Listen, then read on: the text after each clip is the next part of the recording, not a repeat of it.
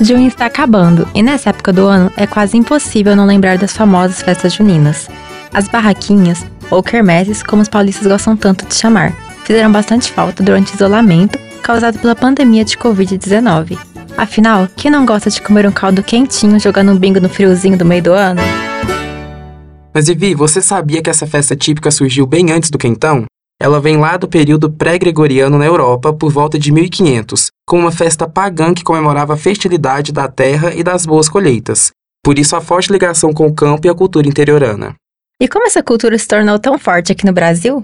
Então, apesar da comemoração acontecer no dia 24 de junho, o nome não surgiu por causa do mês, e sim por causa de João Batista da Bíblia, e foi abraçada pela Igreja Católica como festa joanina, prestando homenagem aos três santos, Antônio, João e Pedro, a festa veio para o Brasil através dos colonizadores e foi bem recebida pelos povos nativos por lembrar suas culturas locais. Com o tempo, algumas características foram sendo agregadas, como as fogueiras por causa da época fria do ano, o correio elegante amassando amor por causa do Dia dos Namorados na mesma época e a confraternização de comidas como bolos, milho, o quentão que a gente já falou e as paçoquinhas. E claro que a gente não pode esquecer das quadrilhas e músicas tradicionais, né, Túlio? A viola e a sanfona sempre estiveram presentes nessas festas, mas a música caipira em si acaba se confundindo nesse meio. Afinal, a música caipira é a música sertaneja raiz, que conta sobre a cultura do interior, ou as músicas nordestinas que aparecem frequentemente em quadrilhas, junto ao forró. Foi a música caipira que evoluiu para o que conhecemos hoje como sertanejo universitário? Nossa cultura raiz tem perdido força com a ascensão de outros estilos musicais e de plataformas como o TikTok?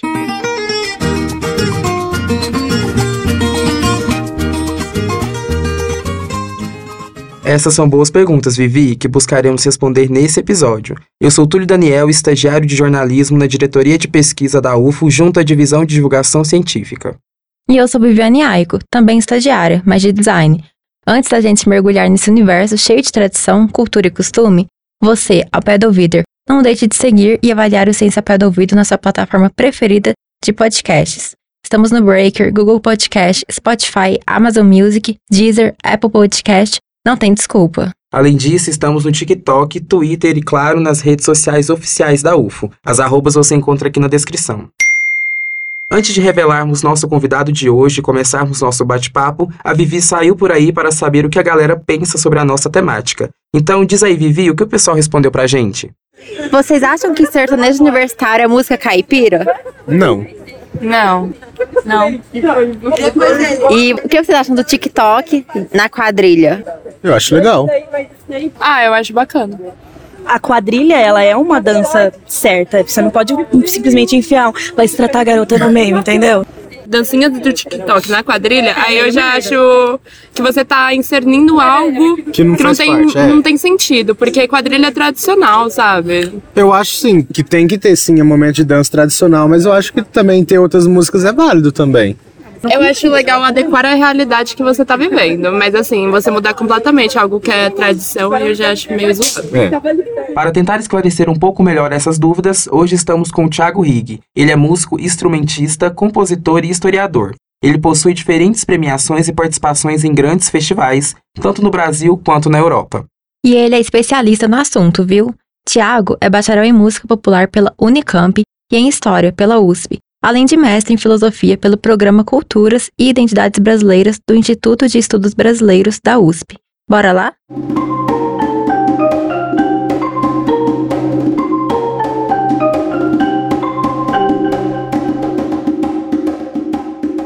Tiago, então, seja muito bem-vindo ao nosso podcast. Muito obrigado, agradeço o convite e fico feliz em poder contribuir de alguma forma aí com o podcast, com as informações. Vamos lá.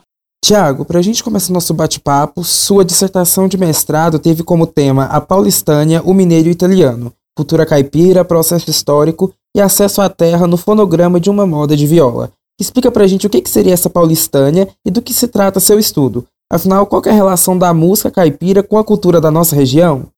Bom, vamos lá. A paulistânia foi sofrendo várias alterações. A paulistânia como uma região geográfica, eu estou entendendo ela meu estudo e isso não fui eu que, não é um entendimento meu, né? Isso está na, na, própria bibliografia, na historiografia sobre a, essa macro região, vamos dizer. Assim, ó, para quem está hoje em Minas Gerais, Minas Gerais eu não estou pensando, quando eu falo Minas, eu não estou pensando lá Belo Horizonte, aquele lado da mineração. Estou pensando em Minas Gerais, do Triângulo Mineiro, que é onde vocês estão aí, né? Esse lado de Minas Gerais, do Triângulo Mineiro, o que hoje é Goiás, Mato Grosso, Mato Grosso do Sul, Paraná, até lá na divisa, lá, Foz do Iguaçu, então assim, todo o Paraná, parte de Santa Catarina, parte do Rio Grande do Sul, onde era a região das missões do Rio Grande do Sul, depois São Paulo, o estado de São Paulo inteiro, parte norte, noroeste do Rio de Janeiro, uma parte do Espírito Santo, ou seja, é o miolo do Brasil. A Paulistânia, em sua maior extensão, na curva do, do tempo histórico, ela era toda essa região. E por que isso é importante? Como isso se relaciona tanto com o meu estudo quanto com algumas coisas que a gente vai conversar aqui hoje? Essa região toda, ela é uma região que a gente entende como a área de expansão do bandeirismo ou dos bandeirantes. Foi por essa região que o Brasil foi se interiorizando, a colonização do Brasil foi se interiorizando. O Brasil, historicamente, tem uma colonização litorânea, né? os portugueses chegam, vão ocupando o litoral, e em dado momento essa colonização vai se interiorizando. Isso foi feito do que hoje é o estado de São Paulo e foi se espalhando, e aí, como eu havia dito, na sua maior extensão, a paulistânia pegou todos esses estados que eu descrevi há pouco. E aí, o que é interessante a gente pensar da paulistânia? Como que a gente pode considerar tudo isso que hoje a gente olha? Tem, né? A gente fala comida mineira, a música de São Paulo, as tradições culturais de Goiás, enfim. A gente hoje consegue perceber diferenças locais de cultura, de culinária, mas são variações do mesmo tema. Ou seja, conforme o bandeirismo, conforme os bandeirantes, conforme a expansão colonial foi acontecendo em direção ao que era chamado de forma geral de sertão, isso tem a ver também com uma coisa que a gente pode conversar daqui a pouco, o que, que é esse sertão, o que, que é o sertanejo, né? Mas, enfim, conforme foi essa expansão indo em direção ao interior do continente, foi se consolidando um, um modo de viver, que é o que a gente chama de cultura, um modo de viver, de se alimentar, de construir a casa, de se relacionar socialmente, as crenças religiosas, as festas, e a, dentro disso a música, né, a música caipira. E aí, mesmo com essas variações que hoje são mais perceptíveis, a gente consegue entender que há algo de essencial ali que une tudo isso. Por isso que a gente entende essa macro-região como paulistânia. Isso já fez parte da capitania de São Paulo, depois fez parte de várias determinações geográficas ao longo da história que foram mudando nomes e tal, mas se conservou esse, o que o Antônio Cândido chama de lençol de cultura caipira. Novamente, apesar de ter pequenas variações, tem uma unidade que a gente se reconhece. Posso dar um exemplo rapidinho aqui, ó. Quando a gente hoje fala, ah, a comida mineira, aqui em São Paulo tem muito ah, restaurante de comida mineira. Se a gente for olhar para a historicidade desse termo, a comida mineira é a comida caipira. Pronto, eu ia para a região do Triângulo Mineiro comer comida mineira, ou ia num restaurante em São Paulo, na cidade de São Paulo, que chamava comida mineira, era a mesma comida que eu comia na casa dos meus avós, que, que, que moram no sul do estado de São Paulo, na divisa com o Paraná.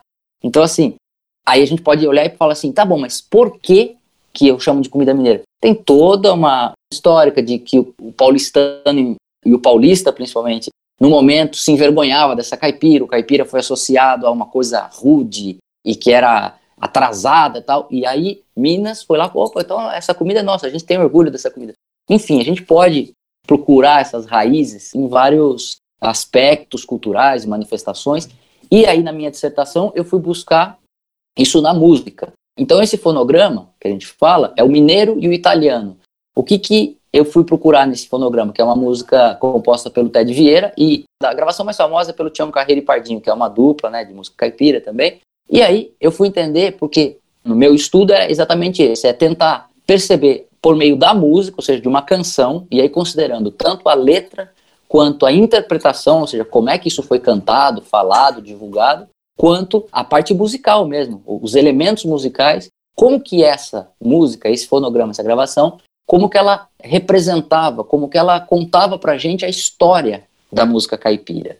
Como é que isso tudo se ligava com essa cultura, com esse modo de viver, com essa região da Paulistânia, com esse lençol do Antônio Cândido. Então, Pronto, tendo tudo isso em mente, essa região, a historicidade, o processo histórico, eu fui procurar na música como que essa música denunciava alguns traços culturais, como é que essa música contava essa história. Quase que olhei para essa música, para essa composição e para a gravação dela, como se eu estivesse lendo um livro de história, mas um livro de história que não me conta a história já direto. Eu tenho que ir percebendo as nuances e tal. Acho que é isso, mais ou menos, não sei se deu um panorama, se você quiser saber alguma coisa mais específica da dissertação, mas acho que o panorama geral é esse, é entender a cultura caipira e como ela está descrita na música. E daí agora a gente fica curioso, né? Então, no final, o que, que você descobriu, então, interpretando essa música? De fato, a minha conclusão é que ela sim, ela tem um poder de síntese muito grande. O que, que eu estou chamando de poder de síntese? Se a gente souber interpretar, ler e lê nas entrelinhas, ela descreve, por exemplo, a música chama o Mineiro e o Italiano. Ela descreve não só de forma direta que há imigração, porque é um italiano, então, ela descreve que há um italiano. A gente pode pensar em imigração e vai tentar achar os processos e como que ele descreve essa imigração. A relação tensa entre o mineiro e o italiano, o choque do italiano que chegou, que teve uma invasão de italianos aqui no final do século XIX, começo do XX, que vai encontrar esse caipira que está desde o século XVII, XVIII pela paulistânia, está desbravando a paulistânia, já está consolidado lá.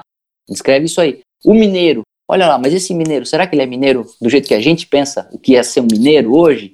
Não, ele é um mineiro caipira, é um jeito de falar. Deu para a gente pensar o ciclo econômico do café, está descrito lá, disputa pela terra, o problema que a gente tem no Brasil até hoje, da distribuição desigual de terra, dos latifúndios. Descreve relações sociais de poder, a letra da música ela descreve uma briga entre o mineiro italiano por uma porção de terra, e aí eles vão recorrer à justiça, e aí tem aquela história de quem pode mais chora menos, né? então quem tem dinheiro compra o juiz, e aí depois o mineiro acaba ganhando, eu estou dando spoiler da letra aqui, né? o mineiro acaba ganhando, né? o mineiro, pensando no mineiro, é o caipira, ele acaba ganhando essa disputa, não porque ele pode, é, ele consegue subverter a ordem, ou seja, ele contra tudo que a gente achava que ia acontecer, porque a gente conhece como as coisas são, o poderoso sempre ganha, quem tem mais dinheiro leva a história na vida. O mineiro, ele vai lá, aquele caipira astuto, que é inteligente, que pensa e que tem uma astúcia incomparável e consegue reverter o jogo pela astúcia, por uma artimanha, por um negócio que ele improvisa ali na hora, inventa uma história. Tem a manifestação da religiosidade, que é uma coisa muito presente na cultura caipira, a religião católica, essa fé que o caipira tem. que mais? É, descreve a migração que todos esses caipiras sitiantes faziam. O mineiro vai voltar de a pé para Minas Gerais, quer dizer, ele já está em outro lugar. Enfim, é muita coisa. O que eu posso, assim, para além disso, para não me alongar muito, Túlio, é que, de fato, essa música ela tem um poder de síntese gigante. E a partir de algumas informações, algumas leituras e interpretações, a gente pode, de fato, entender o processo histórico ali da ocupação da Paulistânia, né? Uma citação que eu coloco assim foi, foi a primeira coisa que eu li, quase que assim o que disparou a minha curiosidade e vontade de pesquisar, porque eu estava com tudo isso na cabeça, falei, nossa, talvez isso tudo aqui dê um estudo, né, de mestrado, alguma coisa assim e tal. E aí li uma frase do Mário de Andrade que ele fala assim, ó, o poder sugestivo da música é gigante. Eu estou parafraseando, ele não usa o termo gigante, né? É formidável, ele usa o termo. O poder sugestivo da música é formidável. Eu fiquei com isso na cabeça e falei assim, nossa, é verdade, porque o que tudo essa música está me sugerindo é impressionante. E depois, para juntar com isso também uma coisa, o que, que eu levei em consideração no meu estudo? Eu tenho informação tanto em história quanto em música. E aí eu ficava lá, no mestrado eu quero juntar essas duas coisas. Uhum. Quero, como é que eu estudo? E aí eu queria pensar o estudo que não fosse só via a interpretação do texto. Eu queria entender como é que essas coisas que estão de forma mais direta e objetiva descritas no texto, como elas aparecem na música que, que eu estou falando? Nos elementos musicais, no jeito de tocar viola, no jeito de pronunciar as palavras, na prosódia, né, o que a gente chama de prosódia. Quanto dessa coisa que está descrita de forma mais direta na letra também aparece? E aí é brilhante Tião Carreiro e Pardinho, a interpretação deles também mostra, tá tudo lá, o sotaque, o jeito de falar, que também a gente tem variações, volta para aquela história paulistana, temos variações, mas a raiz é a mesma, ó. tem muitas coisas em comum. Então foi isso. O poder sugestivo dessa moda de viola. Essa moda de viola me conta a história do processo de formação da cultura caipira, de ocupação do Brasil, de interiorização, das disputas sociais, dos ciclos econômicos, enfim. É um livro de história essa música. Para quem não conhece, então, a edição coloca o trechinho aí pra gente ouvir. Um mineiro e um italiano viviam as barras dos tribunais numa demanda de terra que não deixava os dois em paz. Só em pensar na derrota, o pobre caboclo não dormia mais. O italiano roncava, nem que eu gaste alguns capitais. Quero ver este mineiro voltar de a pé pra Minas Gerais.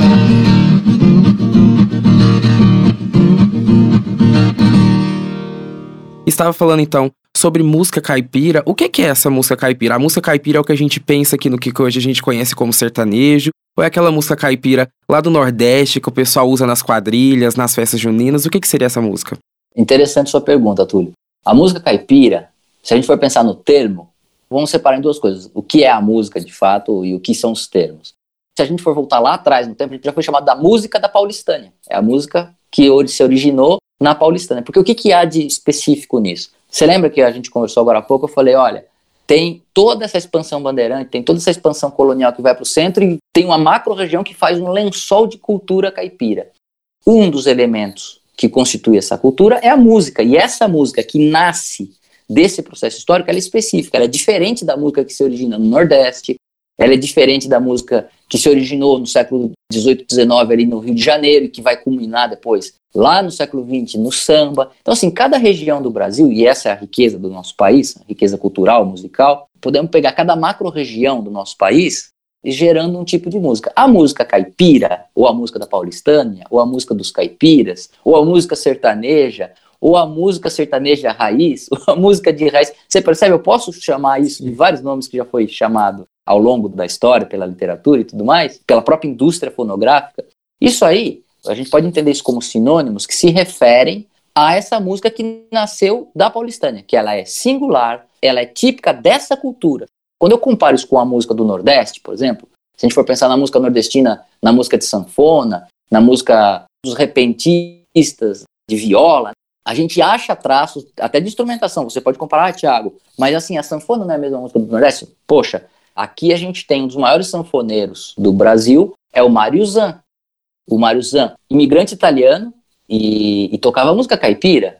Então, pera lá, para comparar o Luiz Gonzaga, já é outra fonte. A música do Luiz Gonzaga é de sanfona, mas é outra fonte. A gente vai comparar a viola de um repentista, o jeito de tocar de um repentista, e você vai olhar para o jeito de tocar viola do Tião Carreiro, são jeitos diferentes, são mesmos instrumentos, mas são músicas diferentes. E aí, quando a gente chega em festa junina, para a gente trazer o tema, né? Estamos em junho, vamos lá. Festa junina é uma manifestação que tem toda a sua historicidade. Não sou especialista no assunto e também acho que a gente não tem tempo de esmiuçar tanto, mas a gente pode entender, em linhas gerais, que são festas que estão ligadas ao calendário religioso, né? Ao calendário católico, Antigamente isso era muito mais presente no sentido de pauta, e até hoje pauta. Os feriados, as festividades, né, no interior e tudo mais. Então, assim, as festas juninas, elas aconteciam em toda a colônia, né, e depois em todo o império, no Brasil, era o calendário que a gente seguia. E elas tinham daquela mesma ideia que eu falei agora há pouco. Eram iguais e diferentes ao mesmo tempo. Ou seja, se eu pegasse uma festa junina do Nordeste, pegasse uma festa junina que está acontecendo aqui no interior de São Paulo, Triângulo Mineiro, algumas coisas, algumas comidas, algum jeito de festejar é parecido. E aí elas vão ter algumas particularidades. O que, que a gente vai olhar de diferença? Se a gente pegar uma festa que está acontecendo lá no norte, nordeste do país, e a gente comparar com uma que está acontecendo aqui no sudeste, na região da Paulistânia, a gente vai achar mais diferenças. A gente ainda consegue achar semelhanças. Tem uma base ali, se a gente for fechando o escopo, fechando né, o foco, a gente acha as particularidades que fazem elas serem iguais, serem o mesmo tipo de manifestação. E aí, como está muito longe, você vai achar mais diferença. Quando a gente compara uma festa do Triângulo Mineiro com o interior do Paraná, uma festa junina, vão ter menos diferenças, porque essas duas estão dentro dessa paulistânia.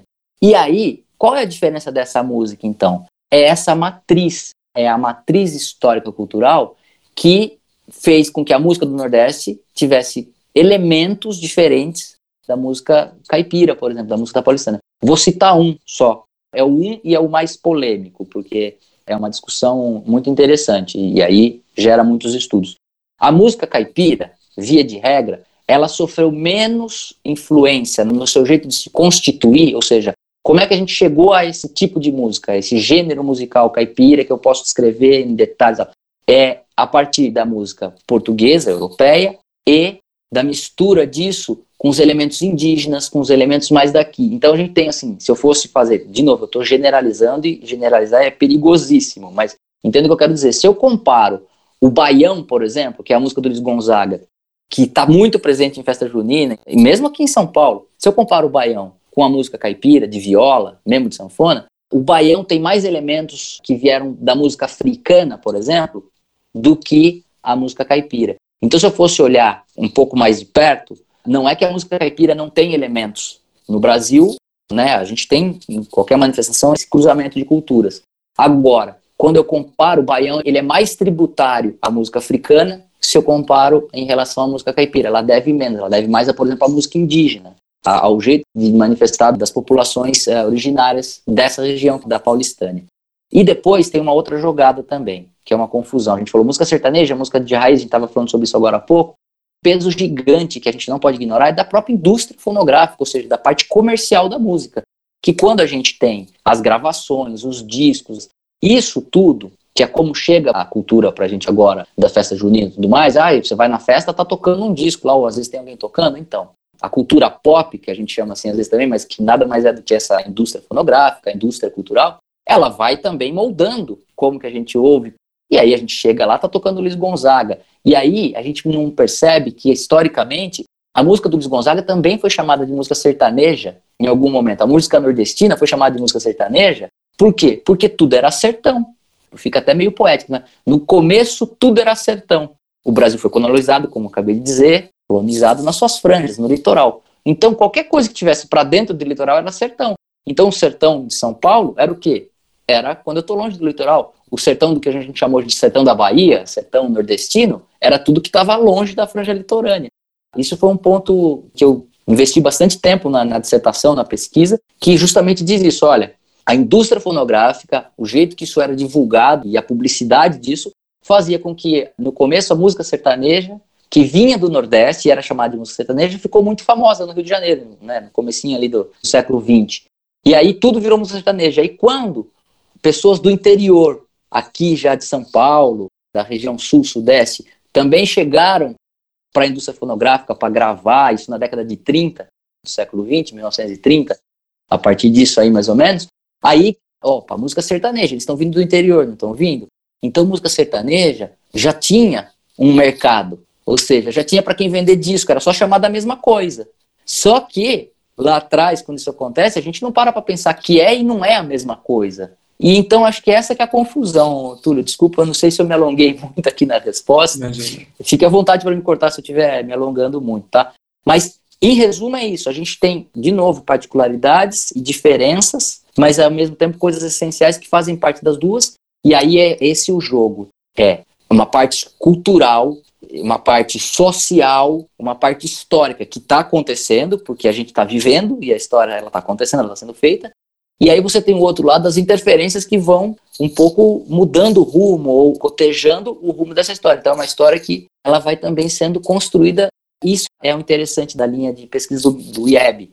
É a gente olhar assim, traduzindo lá a frase que eles têm bonita, que justifica a linha de pesquisa, é, é a gente olhar para uma obra e entender o quanto essa obra ela é reflexo da sociedade, ou seja, ela é daquele jeito porque ela aconteceu naquele tempo histórico, naquela sociedade, naquela cultura, então é por isso que ela tem aquela forma, e também a gente olhar quanto que a sociedade é do jeito que é, porque aquela música tem aquela forma, porque aquela manifestação tem aquela forma. Dito de outra forma mais direta, é o quanto a história é o que é, e ela vai moldando, e o quanto a história é moldada. E aí, quando eu olho para tudo isso que a gente está conversando, da música sertaneja, quais são as diferenças, a gente percebe que tem tanto o processo histórico que vai formando as coisas, quanto uma interferência extra, por exemplo, a indústria fonográfica, que já tinha um mercado para música sertaneja, que era a música do Nordeste, e aí pega e chama a música do interior aqui de São Paulo de música sertaneja também. É mercado. Só que isso aí vai influenciar até hoje a gente fica falando assim, ah, mas o sertanejo é igual a música caipira. Enfim, aí a gente vai olhar caso a caso, entender o que, que faz diferença, o que, que a faz diferente uma da outra, entende? E aí a gente consegue perceber tanto o processo histórico de cada música, a particularidade de cada manifestação cultural musical e a influência da indústria fonográfica, do mercado, enfim, essas coisas todas. Ou seja, a música caipira, então, ela vai muito além do que a moda de viola, né? Vai muito além, vai muito além da moda de viola. A moda de viola é onde tudo começou, vamos dizer assim, é o embrião. Você estava falando dessas diferentes nomenclaturas, né? É, música caipira, sertaneja, raiz. Mas a gente teve várias evoluções. Então a gente pode falar que hoje o que a gente chama de sertanejo universitário, que já colocou outros tipos de instrumentos, que hoje tem um pouco desse pop que você falou, querendo ou não, então ele veio originado, né? Ele se originou da música caipira. Sim, é. Isso é uma discussão interessante também, Túlio. O que você bem disse, o que a gente chama de sertanejo universitário, ou na década de 80, tinha um nome diferente, era o sertanejo só, ou o sertanejo pop, ou o sertanejo country, de novo, várias nomenclaturas. Se a gente for recuar no tempo, assim, ó, na origem, na gênese da coisa, é a música dos caipiras. Então vamos falar assim, ó, não vamos nem chamar de música caipira, não estou adjetivando, né, falando isso é a música dos caipiras, ou é a música caipira. Tem uma diferença aí. É a música da paulistânia, a música dos caipiras é o que vai culminar em tudo isso. Agora, o que, que a gente tem? Muito mais ligado ao que eu acabei de dizer para você. A gente tem um processo histórico da própria industrialização do Brasil, da chegada da indústria fonográfica, da profissionalização dos músicos. Isso vai começar lá na década de 30. E aí é aquela história, né, Túlio? Quanto mais longe você vai ficando e quanto mais a história vai acontecendo, quando você diz um desenvolvimento ou uma evolução, vou só fazer assim um parênteses. Vamos entender evolução, desenvolvimento aqui, não necessariamente como assim foi ficando melhor ou foi ficando pior. Não, desenvolver é o que é, é a coisa ir acontecendo, ela vai, ela tem uma historicidade, os historiadores falam isso, ela vai criando a sua historicidade conforme ela vai existindo, né? E aí ela vai se desdobrando em outras coisas, vai se transformando, tal. E aí o que acontece? A gente consegue achar um ponto muito claro de uma virada para chegar no sertanejo universitário, que foi, por exemplo, o termo específico que você me colocou, que é a década de 70. Quando a gente chega na década de 1970, mais ou menos, tá? Estou aproximando datas também aqui, mas ali na virada dos anos 60 para os anos 70, começa a ter uma influência da cultura norte-americana, né, dos Estados Unidos, e começa a ter uma influência maior dessa indústria fonográfica, um pouco para modernizar. E aí a música dos caipiras começa a ter, por exemplo, uma influência não só de instrumentação, mas do jeito de cantar, do jeito de escrever os arranjos, a forma da música country dos Estados Unidos, por exemplo. Os temas também das letras mudam. Isso vai gerar, inclusive, aquele termo assim, não, mas eu faço música caipira de raiz, eu toco sertanejo raiz. O que, que é isso? Nada mais é que uma disputa ideológica, que é válida, de dizer o seguinte, olha, vocês estão estragando a nossa tradição, isso aí não é música caipira, não. É, não, mas eu estou cantando em terças, eu estou cantando em duplas, olha, é a mesma tradição. Então vai ter uma briga eterna, que a gente assim nem tem tempo aqui de entrar e de tomar partido, mas o interessante é a gente entender de onde vem essa disputa por lugares. É uma disputa por lugar de fala, no limite. É uma disputa para dizer assim: não, eu toco sertanejo, eu sou original, eu toco a música de viola, você não, você usa guitarra elétrica, você não está cantando a nossa terra, os temas que tem aqui do nosso interior, do nosso Triângulo Mineiro, você está falando de Dallas, Dallas fica muito longe, o que, que é isso? Isso não é música sertaneja? O que, que a gente precisa entender disso tudo, Túlio? É o seguinte, que você tem influência da indústria fonográfica, de um mercado que quer vender disco, que vai moldar, que vai pautar as modas, vai ditar o que é a moda, como acontece com, outras manifestações, com roupa, com o que você gosta de comer, que restaurante você vai, enfim. Você tem essa influência do mercado, mesmo uma indústria fonográfica forte, que investe muito dinheiro, e aí isso gera essa disputa ideológica de tipo, quem é o autêntico? Agora, isso compreendido, a gente pode olhar sim para a música sertaneja, como geral, ou a música do sertanejo universitário, e a gente acha elementos da música dos caipiras, daquela música de raiz lá de trás. Então, tem elemento de moda de viola, por exemplo, no sertanejo universitário? É claro que tem. A diferença é que isso vai ficando cada vez mais diluído. E aí a grande discussão é assim, qual que é o limite? A gente pode pensar na, na essência das coisas. Quando a gente olha para a essência das coisas, eu estou olhando de modo a pensar o seguinte: se determinado objeto ou determinada manifestação cultural perder aquela essência, eu não consigo mais reconhecer aquilo lá. Isso a gente pode pegar um exemplo fácil, uma colher. Vamos pegar um objeto do cotidiano. Se eu pegar uma colher, vem um designer super moderno, inovador tal, e inventa uma colher lá que tem um formato. Ela tem que conservar um mínimo para que, de uma maneira mais geral, mais ampla, a maioria das pessoas, pelo menos, reconheça aquilo como uma colher. Se eu tenho um público muito específico, que só aquele público consegue reconhecer que aquilo ainda é uma colher, de certa forma aquilo deixou de ser uma colher, você percebe? É um jogo um pouco quase que filosófico, pensar quando que uma coisa deixa de ser aquilo que ela é porque ela perdeu a sua essência. E aí a discussão é infinita, Túlio. Aí a briga vale um congresso na de todas as universidades e pesquisadores para a gente chegar à conclusão de quando que perdeu a essência ou não. E é isso que alimenta também as pesquisas. Isso é importante. Não estou detratando, pelo contrário, estou elogiando o fato de isso existir. Mas no fim das contas é isso. A música sertaneja, o sertanejo universitário, o quanto ela ainda tende a dar música caipira, e o quanto ela já perdeu. E qual que é o limite que a gente, quando ultrapassar esse limite, ela vai romper em definitivo com essa tradição e virar outra coisa. Eu acho que a discussão é um pouco por aí, para tentar, assim, fazer de uma maneira um pouco mais direta, assim, direta não, né, mas de uma maneira mais resumida, para a gente entender o foco da discussão, que no fim das contas às vezes é isso, né, Túlio? A gente por muitas vezes fica é, preocupado em discutir o termo, ah, mas e fica brigando pelo nome, né? E o que importa não é o nome, é o que está por trás do nome, é o que gera. Então, acho que é esse olhar. A gente tem que entender onde está a essência, o que é essencial. Esse é o primeiro passo. Entender o que, que faz aquilo ser aquilo. Por que, que isso é diferente? Por que, que A é diferente de B? A gente tem que primeiro entender o que faz A e o que faz B. Depois a gente vai entender. E quando tem um C, que é a mistura dos dois, a gente tem que olhar no C e tentar perceber o que tem de essencial de A e de B no C, enfim. E, e é, acho que é por aí. O caminho científico, né? E é interessante você falar dessas mudanças, porque recentemente repercutiu um vídeo no Twitter do pessoal fazendo dancinha de TikTok nas quadrilhas. E o pessoal falando: ah, mas meu Deus, aonde as dancinhas chegaram? Isso não é mais festa junina. Então você acha que essas adaptações, seja pro sertanejo universitário ou sei lá, fazer uma dancinha de TikTok na quadrilha, elas fazem perder aquela essência da coisa raiz, da coisa tradicional, ou é uma adaptação que vai continuar acontecendo conforme vão surgindo novas coisas, conforme vão surgindo aplicativos, ou até mesmo mudança na indústria fonográfica? Essa pergunta sua é super interessante, porque é exatamente o que a gente estava falando, e, e, pegando um exemplo, acho que não podia ter um exemplo mais atual, né? O que o TikTok tem feito com a música, com tudo. Eu te responderia na mesma linha que eu estava falando um pouquinho antes a gente tentar entender se isso é a perda da tradição, se quando a gente começa a fazer uma dancinha de TikTok no lugar de fazer a quadrilha de festa junina, tal, o quanto que isso é a perda da tradição, o quanto que está desvirtuando as festas juninas e nunca mais vai ser a mesma coisa, eu acho que é uma disputa que passa pelos mesmos pontos que a gente acabou de falar quando a gente estava discutindo o que é música sertaneja, isso, aquilo, aquele outro.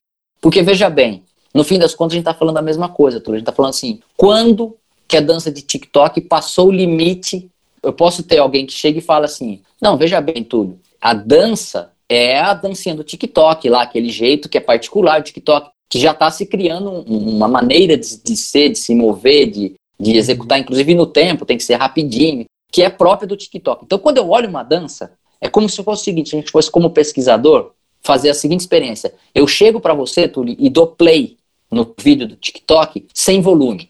E sem você perceber que é a plataforma TikTok. Eu dou play num vídeo, como se fosse mesmo um experimento científico. Eu dou um play no vídeo e falo assim, Túlio, o que, que é isso aqui?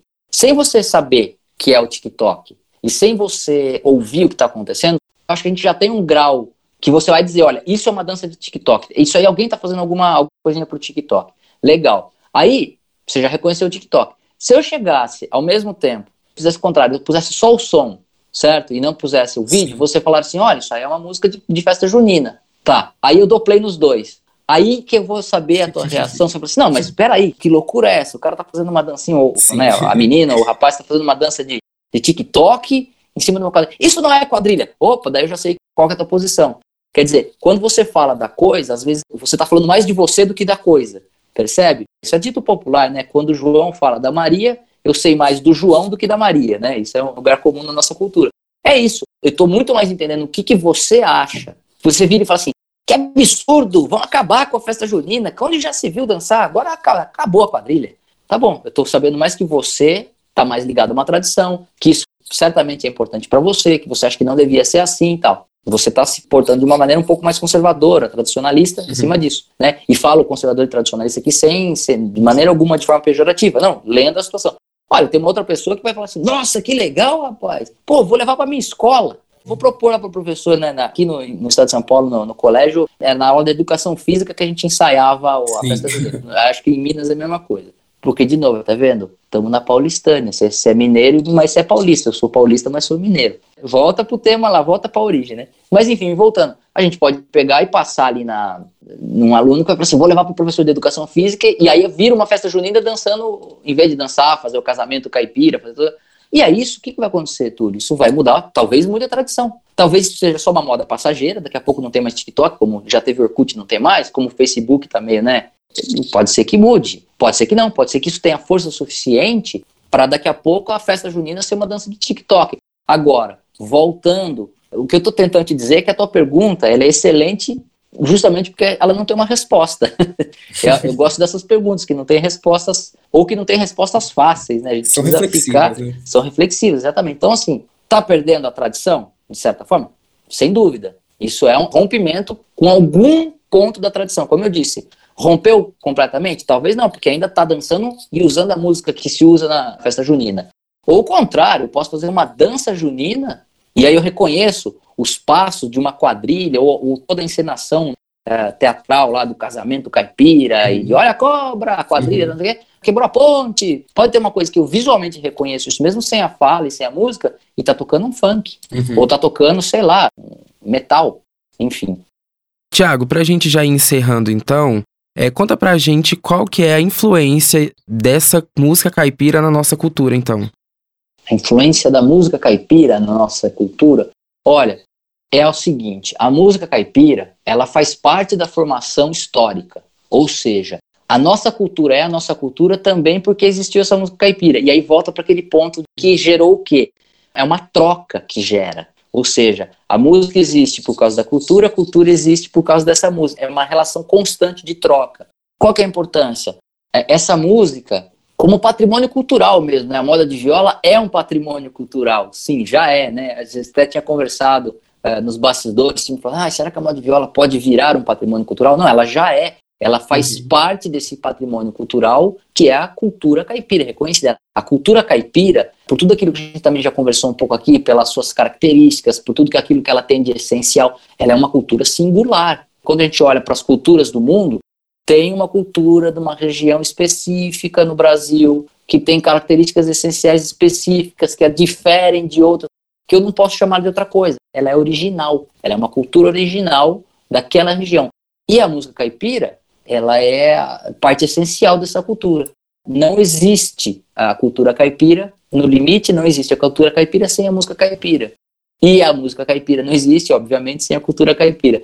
Então, assim, para além disso, para além dessa parte da gente analisar isso de uma maneira mais é, subjetiva, como eu estou fazendo, mais talvez especulativa, o que a gente pode pensar? A música, ela está presente de maneira incontornável em todas essas manifestações culturais. A música ela é parte dos rituais, vamos pensar assim, mais essenciais, já que a gente está usando tanto esse termo hoje, mais essenciais do convívio sociedade, da nossa, do nosso dia a dia. É só você pensar. A cultura caipira, a festa junina, que é o nosso, né, a gente está rodeando esse tema hoje aqui, tem música. A procissão para louvar o santo numa festa religiosa, a música é um elemento essencial da procissão. Um nascimento, uma festa, ou seja, tudo de mais importante que a gente celebra na nossa existência humana aqui, cultural na, na Terra, tudo que a gente celebra tem música. E a música sempre com um papel muito importante. Na festa, na hora de alegria e na hora da tristeza. A gente tem uma música que era tocada no velório.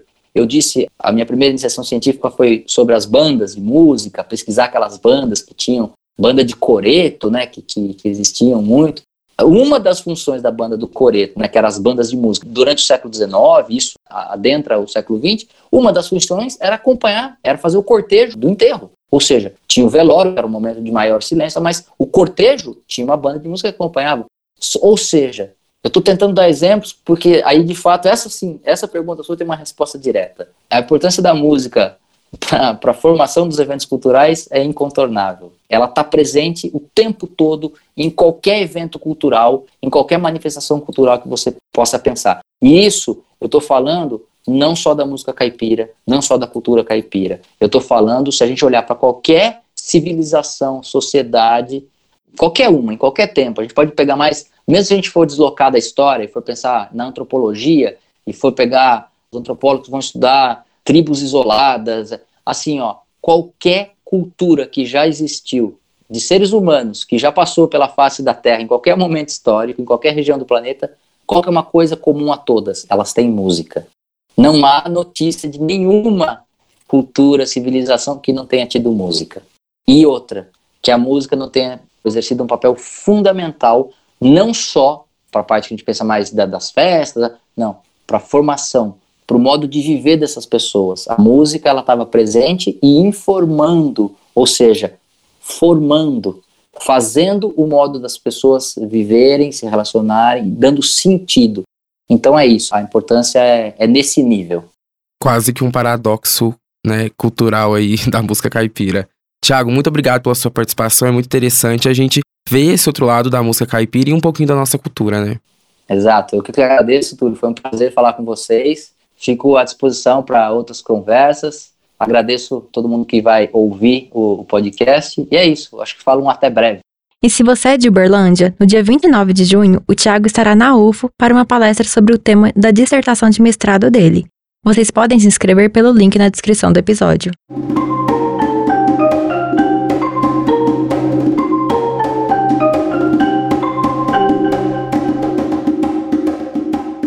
Para você que nos acompanhou até aqui, nosso muito obrigado. Lembre de seguir, assinar e se inscrever na plataforma que você ouve o nosso podcast. Se gostou da temática de hoje ou ficou com dúvida em algo, é só mandar um áudio para o nosso WhatsApp 9966-2021. 9966-2021, DDD 34.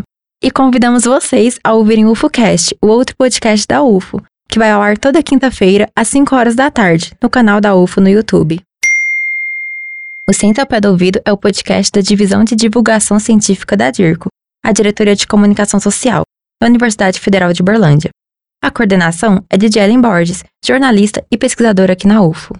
A supervisão do roteiro é por conta da jornalista Nayara Chaya. Produção e entrevista desse episódio foram feitas por mim, Túlio Daniel, estagiário de jornalismo, e pela Viviane Aico, estagiária de design.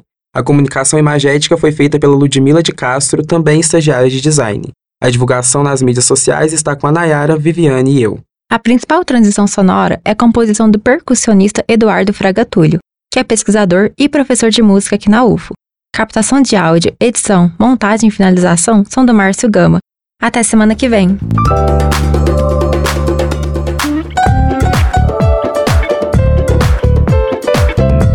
Ciência. Ao pé do ouvido.